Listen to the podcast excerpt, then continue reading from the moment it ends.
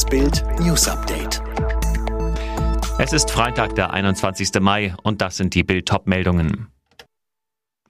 Grüne zahlen Baerbock weiterhin steuerfreien Corona-Bonus.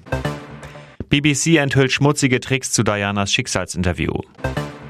Waffenruhe in Israel in Kraft getreten. Grünen Kanzlerkandidatin Annalena Baerbock hat im vergangenen Jahr einen steuerfreien Corona-Bonus erhalten. Das teilte eine Grünen-Sprecherin auf Bildanfrage mit. Diesmal handelt es sich um 1500 Euro. Laut Bundesfinanzministerium ist Voraussetzung für diese Zahlungen, dass diese zusätzlich zum ohnehin geschuldeten Arbeitslohn geleistet werden. Aber die Finanz- und Ehrenordnung der Grünen sieht für Baerbock gar kein Gehalt von ihrer Partei vor, weil sie schon als Abgeordnete Diäten bekommt. Zuvor hatte Baerbock auf Bildanfrage einräumen müssen, dass sie bereits Ende März über 25.000 Euro Nebeneinkünfte aus den Jahren 2018 bis 20 nachträglich an den Bundestag gemeldet hatte. Sie habe versehentlich vergessen, diese Nebeneinkünfte anzugeben. 1995 gab Prinzessin Diana dem BBC-Journalisten Martin Bashir ein spektakuläres Enthüllungsinterview. Depressionen, Essstörungen, Eheprobleme mit Mann Prinz Charles. Die Mutter von Harry und William sprach sich damals alles von der Seele. 23 Millionen Menschen sahen die Sendung und wunderten sich, warum Diana so viel Privates enthüllte.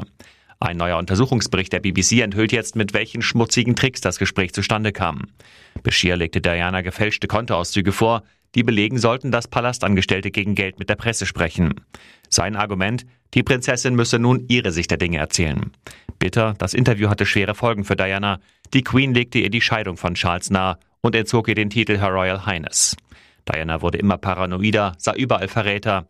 Welche Folgen die neuen Erkenntnisse zu Bashirs Tricks haben, lesen Sie auf Bild.de. Im Konflikt zwischen Israel und der radikal-islamischen Hamas ist in der Nacht eine Waffenruhe in Kraft getreten. Auf die Feuerpause hatten sich beide Seiten zuvor unter ägyptischer Vermittlung geeinigt. Wie es heißt, ist sie an keine Bedingungen geknüpft. Gute Nachrichten für alle, die trotz der Pandemie innerhalb Europas reisen wollen. Nach langen Verhandlungen haben sich EU-Parlament und die Mitgliedsländer endlich auf ein EU-weites Impfzertifikat geeinigt. Es wird voraussichtlich Ende Juni an den Start gehen und soll die Freizügigkeit in der EU wiederherstellen.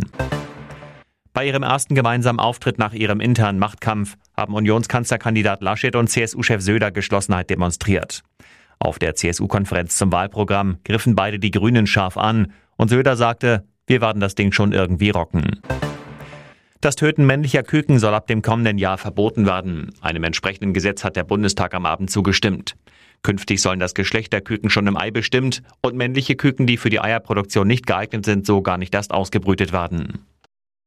Alle weiteren News und die neuesten Entwicklungen zu den Top-Themen gibt es jetzt rund um die Uhr online auf Bild.de.